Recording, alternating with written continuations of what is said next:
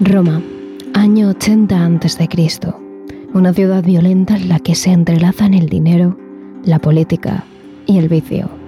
En los bajos fondos, cuatro asesinos causan una masacre en un muro de lujo.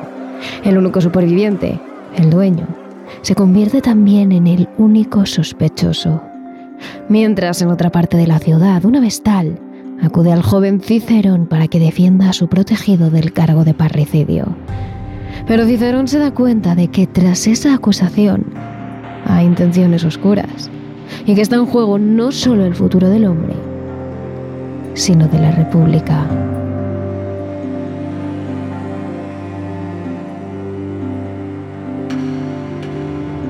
Estas dos historias se entrelazan magistralmente en El derecho de los lobos, de Stefano de Bellis y Edgardo Fiorillo, un libro a caballo entre la novela histórica y la de espías.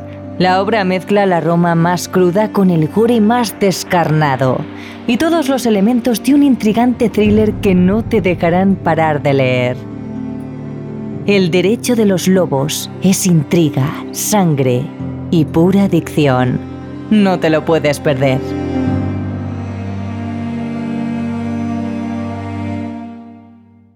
Este capítulo no hubiera sido posible sin el apoyo de nuestros mecenas en Patreon.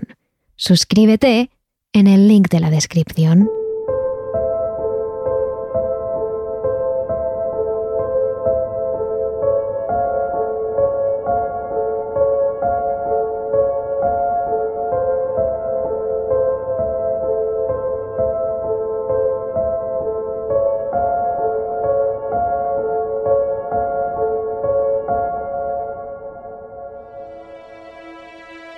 Vosotros nos lo habéis pedido y nosotros os lo traemos. Lleváis meses pidiendo una entrega más de leyendas urbanas y creepypastas, historias que nunca sabremos si son verdad o no, pero que desde luego son repetidas hasta la saciedad por millones de personas alrededor del mundo, cada una con su componente distintivo, pero también, en muchos casos, con la misma base.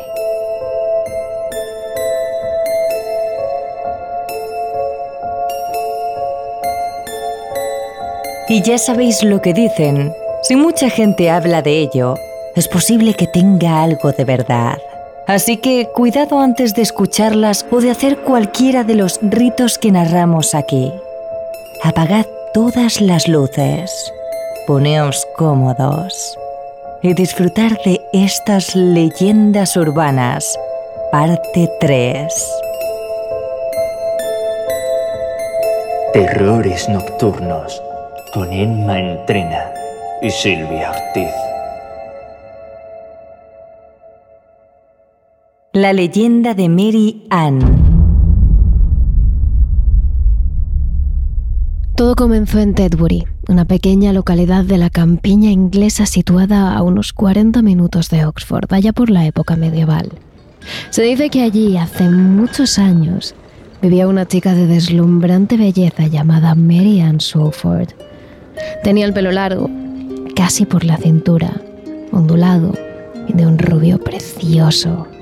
Tenía un cuerpo perfecto, con las medidas adecuadas para la época, y su rostro parecía haber sido esculpido por los mismísimos ángeles, con una nariz pequeña y delicada, unos labios voluminosos y unos enormes y expresivos ojos azules. Así que Marian estaba acostumbrada a ser el centro de atención por su belleza Allí donde iba, los hombres se giraban a mirarla. Era un imán por donde iba monopolizando las miradas masculinas. Se decía en el pueblo que con solo una mirada suya podía hacer caer rendido a sus pies a cualquier hombre del pueblo. Pero su apariencia no reflejaba para nada la personalidad que tenía dentro de su cuerpo. En ese bello envoltorio encerraba un alma insensible, cruel, macabra y despiadada. Detrás de su rostro angelical latían una soberbia y una arrogancia sin límites. Mary era vanidosa y ególatra. Se creía superior a las otras mujeres del pueblo por su belleza. Así que se atrevía a mirarlas por encima del hombro, con desdén, cada vez que pasaban por su lado Ella era hermosa y eso le daba el derecho para todo lo demás. Así, entre su terrible actitud, altanera y detestable, las chicas del pueblo acabaron por odiarla. La que no la envidiaba por su belleza, la detestaba por su personalidad. Pero el caso es que entre las mujeres del pueblo se formó un explosivo cóctel de celos y odio hacia Mary. Y así, el odio hacía que ella fuera creciendo y creciendo. Además de tratar con desprecio a cualquiera que no tuviera un aspecto atractivo y delicado, Mary gozaba de insultar a aquellos a los que consideraba feos. Sobre todo, a una jovencita del pueblo llamada Elizabeth, una buena chica, pero que era jorobada, lo que Mary pensaba que le daba derecho para meterse con ella. La puso apodos horribles, le lanzaba bromas denigrantes, la dibujaba con jorobas y pegaba sus dibujos despectivos por toda la ciudad. Y así, acosada, estuvo esta pobre joven durante años. Y la gente del pueblo se fue alejando de ella por las terribles bromas que le gastaba Merian. Sin embargo, Elizabeth aguantaba con estoicidad, pues era de carácter afable, dulce. Hasta que un día, Mary cruzó todos los límites y decidió humillar a Elizabeth hasta el extremo delante del chico que la gustaba. Robert. Esa noche Elizabeth lloró y juró que había sufrido demasiadas humillaciones y que era hora de hacer justicia y vengarse de Merian. Quería hacerle algo horrible sin importar las consecuencias. Algo que la hiciera pagar por todas las humillaciones que la había hecho padecer. Por meterse con ella, por apartarla del resto de gente, solo por tener una pequeña joroba. Era hora de que Merian pagara por su negra alma. Tan solo tres días después, Elizabeth encontró el castigo perfecto, hacer que el interior y el exterior de Mary Ann fueran igual de repugnantes. Así que en cuanto tuvo la oportunidad, lanzó una sartén con aceite hirviendo al rostro de Mary. Elizabeth fue arrestada por la policía, sí, y además Mary Ann sobrevivió Incluso conservó la vista. Lo que no parece demasiado castigo, parece un final feliz para la historia. Pero no es así. Marianne, el precio que tuvo que pagar a cambio de sobrevivir y no quedar ciega, fue demasiado alto, tan alto, que habría preferido morir. Su rostro, antes bello y angelical, era ahora un amasijo de carne quemada que casi no dejaba ver que antes era su piel. Quedó tan desfigurada por las quemaduras que parecía el rostro de un monstruo. Y además, su pecho había quedado en un estado lamentable, quemado, con carne colgando y cicatrices, y su pelo, el poco que le quedaba, solo a uno de los lados de su cabeza, estaba fosco y sin vida. Al otro lado solo una cabeza calva en la que era imposible que volviera a crecer su preciosa cabellera dorada. Dicen que la primera vez que vio su nuevo aspecto reflejado en la multitud de espejos que tenía en su casa para admirar su belleza, estuvo toda la noche gritando. Gritó al ver las quemaduras, las cicatrices, la piel desfigurada. Y aseguran que entró en una crisis nerviosa tan terrible que sus alaridos estuvieron resonando por gran parte de Tedbury hasta bien entrada la mañana. Después de eso, jamás volvió a ser la misma. Se había transformado en un ser traumatizado y atormentado. Su superficialidad hacía pensar que sin su belleza no era absolutamente nadie, que no merecía nada. Pasaba todo el tiempo encerrada en casa, no permitía visitas. Cubrió con viejas sábanas todos los espejos para así evitar el suplicio de mirar su horrendo aspecto. Algo en su cabeza dejó de funcionar desde el momento que perdió su belleza. Pasaba horas enteras peinándose delicadamente el poco pelo que le quedaba a uno de los lados de su cabeza, mirándose en las sábanas que tapaban los espejos, mientras se repetía una y otra vez que era la chica más bonita del pueblo. En el pueblo contaban que si pasabas cerca de su casa, a cualquier hora del día y de la noche, podías escucharla sollozar siempre, en todo momento. Incluso dicen que a veces, por las noches, se ponía a gritar como loca, desesperada, como si no aguantara más su propia existencia. Con el tiempo, sin visitas, sin ayuda y sin su belleza, y sin que nadie le ayudara por lo horrible que había sido su personalidad, fue enloqueciendo más y más. Así que con todo eso no pudo permanecer mucho más entre los vivos. Un día, incapaz de seguir aguantando su suplicio, Mary destapó uno de sus espejos y al ver su monstruosa imagen, comenzó a gritar y rompió el espejo. Después, cogió uno de los pedazos de alfilado cristal que se había desprendido del espejo y se cortó las venas varias veces, compulsivamente, quedando tendida en un enorme charco de sangre, hasta que no quedó nada más en sus venas. Pasados unos días, cuando alguien notó que los gritos de su casa habían cesado, se investigó la casa y se encontró su cuerpo desangrado encima de los pedazos del espejo. La enterraron en el pueblo, pero cuentan que nadie acudió a su funeral. La dejaron sola incluso en su muerte. El odio y la envidia que había despertado en vida la había dejado sola en sus últimos momentos.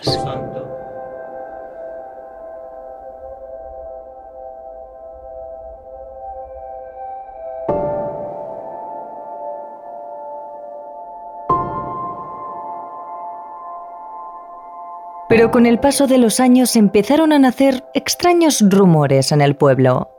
Se decía que Miriam no había desaparecido, que su espíritu en pena por su terrible historia estaba vagando por las calles del pueblo y que cierta gente la veía en los espejos de sus casas mirándoles fijamente desde el otro lado.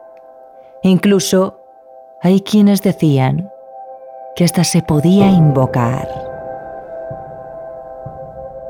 Todo lo que tienes que hacer es estar solo en tu casa de noche.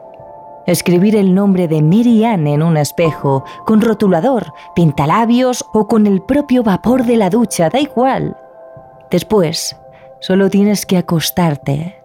Supuestamente, a la mañana siguiente encontrarás el espejo roto y verás que tu reflejo ha desaparecido para siempre. En su lugar se encuentra el rostro quemado de Mary Ann. De ahora en adelante nunca más volverás a ver tu reflejo, ni en ese espejo, ni en ningún otro. En cada uno de los cristales y escaparates verás el rostro quemado y desfigurado de Mary Ann observándote con sus ojos azules inyectados en sangre. El espíritu te estará vigilando desde el más allá mientras se peina su raída melena. En un principio creerás que se trata de alucinaciones o de imaginaciones, pero luego la verás cada vez en más sitios. En el cristal de la ducha, en el vidrio de la ventana, en la pantalla del ordenador, en tus sueños, en los espejos de los centros comerciales, en los vasos de cristal, allá donde vayas, estará Mary. Pero cuidado, solo tú podrás ver el rostro aterrador de Marianne. Nadie más lo verá. Para ellos no existe. Si cuentas algo de esto, los demás pensarán que estás loco y al final, tarde o temprano, acabarás tan trastornado como la propia Marianne. Seguirás viéndola hasta que un día te hartes y rompas uno de los malditos espejos en que Merian te observa mientras se peina los pocos pelos que la quedan. Y ese es el momento, el día en que hagas eso. Ten por seguro que morirás. Mary se enfurecerá porque hayas roto el espejo y esa misma noche, mientras duermes, se aparecerá en tus sueños para poseer tu cuerpo y te obligará a suicidarte, cortándote las venas con los afilados restos del espejo que tú mismo rompiste igual que ella se quitó la vida. ¿Te atreves a probarlo?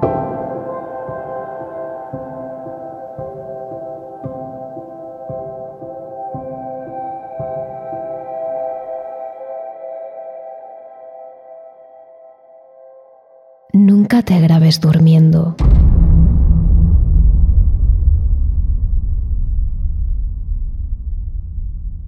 ¿Has tenido alguna vez la sensación de que te observan mientras duermes? Ya sabes, te despiertas en medio de la noche con la sensación de que hay alguien contigo en tu habitación, observándote. Pues hay quien dice que la sensación es completamente real, que mientras duermes, alguien te mira y que si lo grabas, lo descubrirás. En esta historia os hablamos de un joven que seguramente se parezca mucho a cada uno de vosotros. Un muchacho que desde que tenía memoria había estado obsesionado con lo paranormal. Siempre se había sentido atraído por el tema de los fantasmas y de los espíritus. Empezó cuando era muy pequeño, cuando ya le pedía a sus padres que le contaran historias de terror, y ellos, aunque preocupados por las pesadillas que podía tener, cedían por la insistencia del joven. De todas formas, no parecía darle miedo, parecía disfrutarlo. Nunca tuvo pesadillas o terrores nocturnos. Siendo un poco más mayor, el chico acampaba con su familia o hacía fiestas de pijamas con amigos en los que se contaban cuentos de fantasmas los unos a los otros, en un intento por asustarse, refugiado bajo las sábanas, con una linterna enfocando sus rostros para dar más miedo. Pero al final adquirió otros intereses más mundanos. Por ejemplo, buscar un trabajo.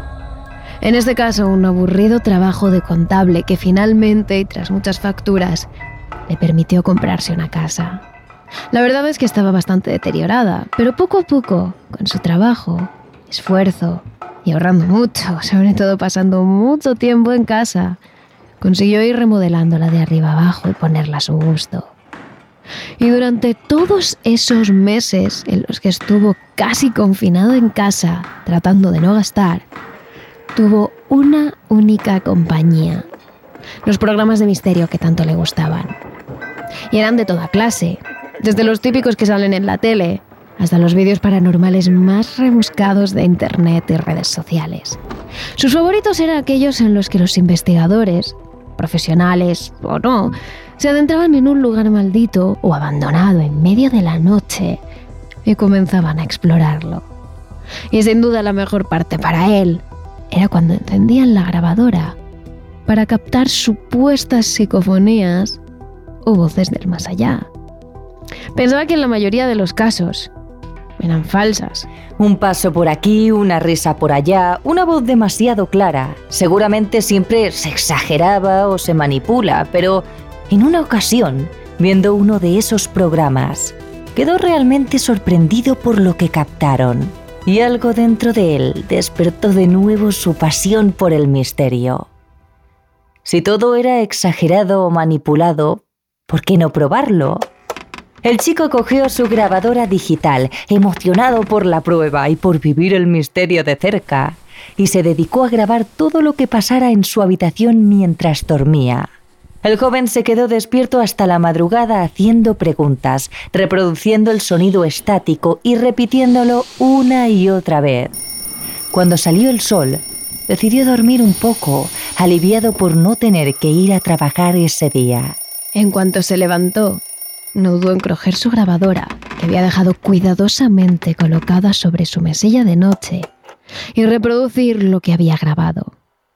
No paraba de repetirse que sería difícil captar algo, pues su casa no estaba encantada. Bueno, a él nunca le había pasado nada extraño. Pensaba en encontrar sus propios ronquidos, como mucho.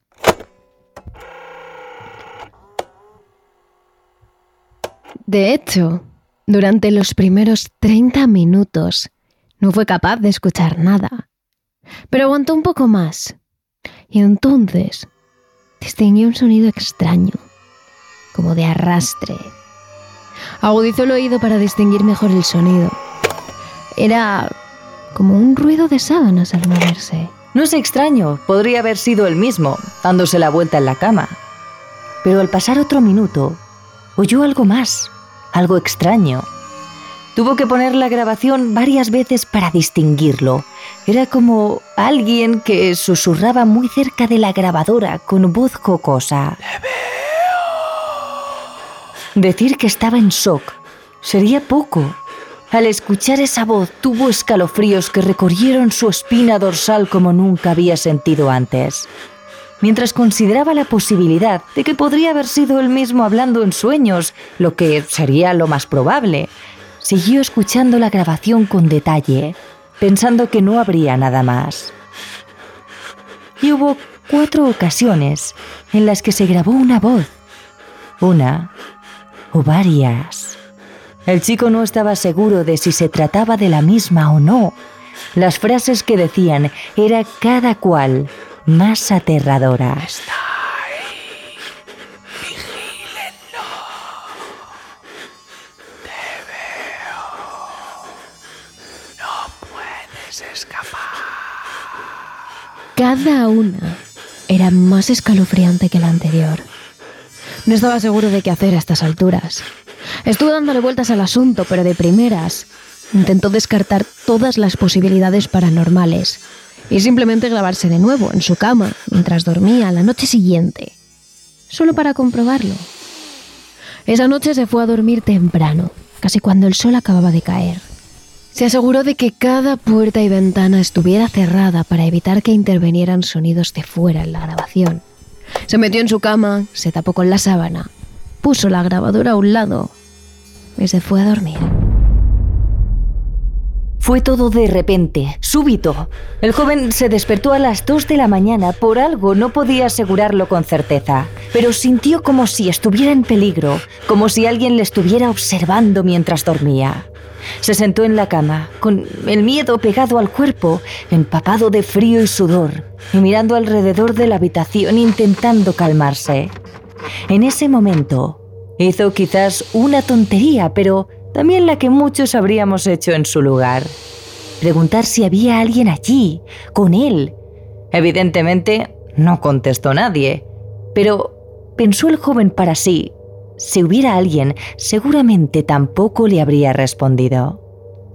Esta segunda vez fue mucho más difícil para el joven conciliar el sueño, pero siempre había sido de buen dormir y al final el cansancio le venció y se durmió.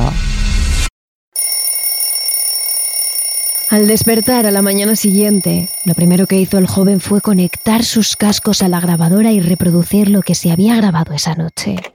Solo fue capaz de escucharlo dos veces, porque lo que había en esa grabadora le heló la sangre.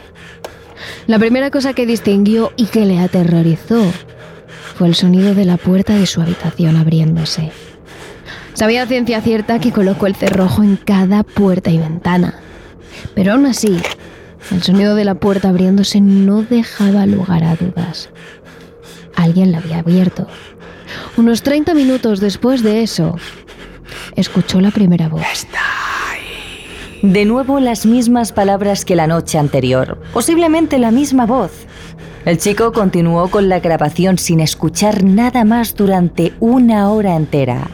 La siguiente voz que oyó dijo algo aún más aterrador, en un tono lastimero y desesperado. Ayúdame. Era como si alguien estuviera pidiendo que le salvaran de algo y calculando más o menos la hora, parecía que fue poco antes de que se despertara, en medio de la noche, sin razón alguna. Un segundo después, una nueva voz. ¡Mátenlo! ¡Ahora! Y en ese momento fue cuando se despertó, como si su cuerpo hubiera previsto el peligro y lo hubiera puesto en alerta. Acababa de escuchar su propia orden de ejecución. Era imposible. El sudor caía por cada parte de su frente. Le temblaban las manos y apenas podía creer lo que escuchaba. El miedo era más fuerte que él, pero acto seguido, como había sospechado, pudo escucharse a sí mismo, agitado y preguntando a la nada si había alguien ahí. La respuesta que no llegó a oír por la noche sí que se quedó en la grabación cuenta de nosotros. Ten. Estamos, aquí. Estamos aquí. De nosotros. Estamos aquí. ¿50? ¿50 qué? Espíritus, espías, alienígenas. ¿Qué él estaba vigilando mientras dormía? Daba igual. El pensamiento de que hubiera 50 cosas mirándolo mientras dormía en su habitación le aterrorizaba. Ese mismo día fue a una agencia inmobiliaria y puso su casa en venta. Se mudó muy lejos y dejó de tener cualquier interés en lo paranormal. Por si hubiera sido eso lo que abrió la puerta a esas cosas. Pero a día de hoy, todavía le cuesta mucho conciliar el sueño. Así que este es su consejo.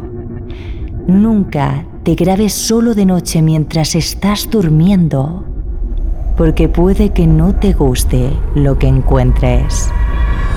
El hombre sonriente. La creepypasta que os traemos a continuación es una historia realmente perturbadora. Poca gente sabe de ella. La mayoría conocen de otras como Slenderman, Jeff the Killer, el experimento ruso del sueño. Todas ellas contadas anteriormente en otros capítulos de TRN. Pero lo cierto es que la leyenda que os traemos ahora, solo los más aficionados al terror la conocen.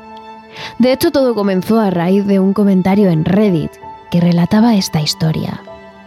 Lo más impactante es que aunque ahora lo incluyamos dentro del capítulo de leyendas, el usuario que publicó el mensaje asegura que esto lo vivió de verdad, que se trata de una experiencia real. No es necesario rebuscar mucho para dar con el comentario en Internet. En la página de Reddit, un usuario llamado Blue Tidal comienza su post diciendo lo siguiente. Hace unos cinco años vivía en el centro de una ciudad importante de Estados Unidos. Eh, siempre he sido una persona nocturna, por lo que a menudo me aburría después de que mi compañero de cuarto, que decididamente no era una persona nocturna, se fuera a dormir. Para pasar el tiempo solía dar largos paseos para despejarme y pensar. De hecho, los recorridos nocturnos para Blue, que así llamaremos al protagonista de la historia, se convirtieron en algo muy habitual. Durante cuatro años llevó a cabo esa rutina y ni una sola vez tuvo miedo. Todo lo contrario, salir a caminar con la tranquilidad de la noche le ayudaba a despejarse y a calmar sus emociones. Incluso con su compañero de cuarto bromeaba acerca de estos paseos nocturnos. Blue aseguraba que a esas horas y con esa paz que se respiraba en la calle, hasta los traficantes se volvían en gente educada. Era obvio que Blue jamás sintió miedo cuando caminaba solo, hasta que un día eso cambió. Era miércoles, entre la una y las dos de la madrugada, y estaba caminando cerca de un parque patrullado por la policía bastante lejos de mi apartamento. Era una noche tranquila, incluso para ser entre semana, con muy poco tráfico y casi nadie en la calle. El parque, como la mayoría de las noches, estaba completamente vacío. Blue paseaba como de costumbre, con ambas manos en los bolsillos, tranquilamente. Tras recorrer el parque, giró por una de las calles más cortas que le llevaban hacia su apartamento. Una vía poco iluminada y casi siempre vacía, excepto esa noche. Al final de la calle, Blue vio que había alguien, alguien que se movía raro, como bailando. Según se fue acercando, vio que se trataba de un hombre que bailaba algo similar a un vals, pero con pasos torpes y desacompasados. El individuo iba por la misma acera que el protagonista y ocupando gran parte de ella. Se balanceaba de un lado a otro y a veces parecía que daba una especie de traspiés, pero seguidamente se enderezaba y continuaba con el baile. Blue no le dio muchas vueltas, seguramente aquel hombre estaba borracho. El joven se apartó un poco para dejarle pasar y no interrumpir su danza. Según se fueron aproximando, Blue se dio cuenta de lo peculiar que era. Un hombre extremadamente alto y larguirucho y que vestía con un traje de chaqueta bastante viejo. A pesar de la proximidad de ambos, aquel extraño personaje no dirigió ni una simple mirada al chico, pero este último sí se fijó en los rasgos de él. Y al hacerlo, un escalofrío recorrió todo su cuerpo. Tenía los ojos muy abiertos y la cabeza inclinada hacia atrás, mirando continuamente al cielo. Pero lo peor era su horripilante sonrisa, mucho más larga de lo normal y permanente, dibujada en la cara de aquel ser. No hizo falta más para que Blue se cambiase de calle. Lo hizo sin decir nada y sin apartar la vista de aquel individuo. Prosiguió unos cuantos metros rumbo a su casa, cuando decidió levantar la vista para verificar que aquel extraño seguía bailando en la dirección contraria a él. Pero desgraciadamente, no fue así.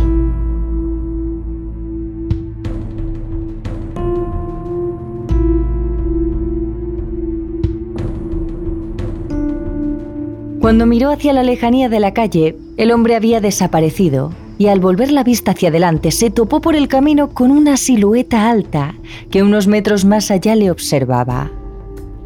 Blue prestó atención y vio que aquel individuo estaba en la acera de enfrente, paralelo a él, totalmente quieto y con las piernas entreabiertas como si le costara mantenerse en pie. Parecía que mirase a Blue, pero sin hacerlo, porque sus ojos muy abiertos y redondos seguían fijos en el cielo y, por supuesto, su escalofriante y dolorosa sonrisa no se había borrado de su cara. El joven reanudó su marcha algo más rápido que antes, sin apartar la vista de aquel tío tan raro. Una vez se alejó lo suficiente, volvió a mirar hacia el frente y justo antes de girar la calle, echó un último vistazo. Vio que se había ido, o eso creía, porque se dio cuenta de que en su misma acera había alguien unos metros más allá, en la parte más oscura de la calle. Efectivamente, era él, aquel extraño ser. Estaba mucho más cerca de Blue y esta vez caminaba medio agachado.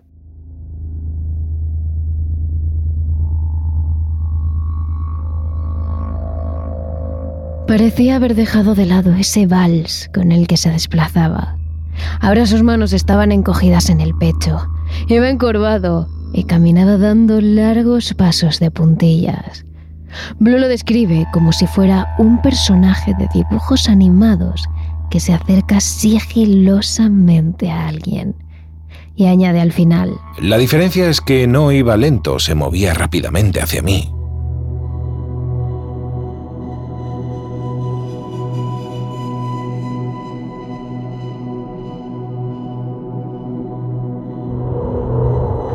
Me gustaría decir que en este punto me escapé o saqué mi spray de pimienta o mi móvil o cualquier cosa, pero no lo hice.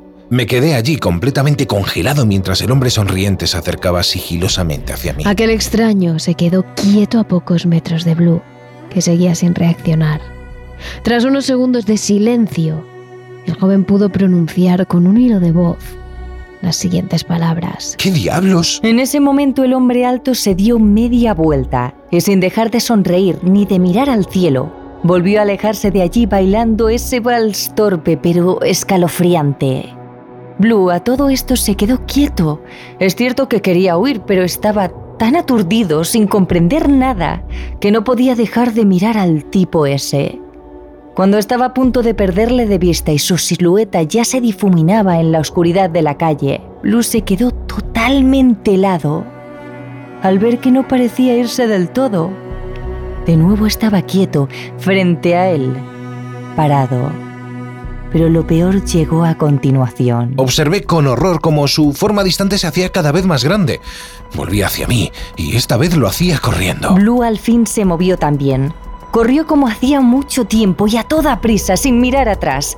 Sabía que aquel ser alto iba hacia él a zancadas, con pasos largos y rápidos. Tras varios minutos de persecución en los que al joven se temió lo peor, finalmente llegó a una de las calles principales de su ciudad y de las más transitadas incluso a altas horas de la noche. Es ahí cuando tuvo el valor de mirar hacia atrás y darse cuenta de que aquel extraño hombre sonriente ya no estaba le perseguía. Viví en esa ciudad durante seis meses después de esa noche y nunca salí a caminar más. Había algo en su rostro que siempre me perseguía. No parecía estar borracho o drogado. Parecía que estaba completamente loco y eso era lo más aterrador.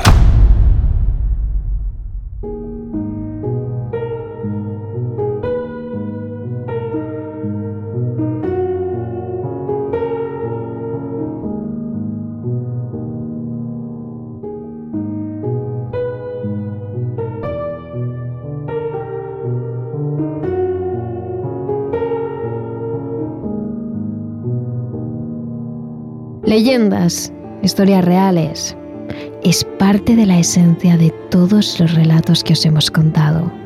Quizás existe algo de realidad en ellos o quizás son solo habladurías, pero todos ellos son terriblemente escalofriantes. Y si os habéis quedado con ganas de más, en nuestro capítulo de Patreon nos traemos la leyenda más larga y aterradora que hemos encontrado. Precisamente porque tiene una base real, algo que sucedió de verdad, pero que ahora los vecinos se niegan a admitir.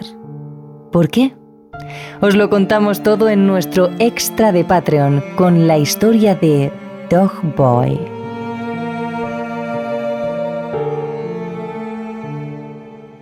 Y no te olvides de seguirnos en nuestras redes sociales. Somos arroba terrores nocturnos barra baja TRN en Instagram y TikTok y arroba terroresn en Twitter. Y no te olvides, por supuesto, de nuestro canal de YouTube, bajo el nombre de Terrores Nocturnos. Terrores Nocturnos, realizado por David Fernández Marcos.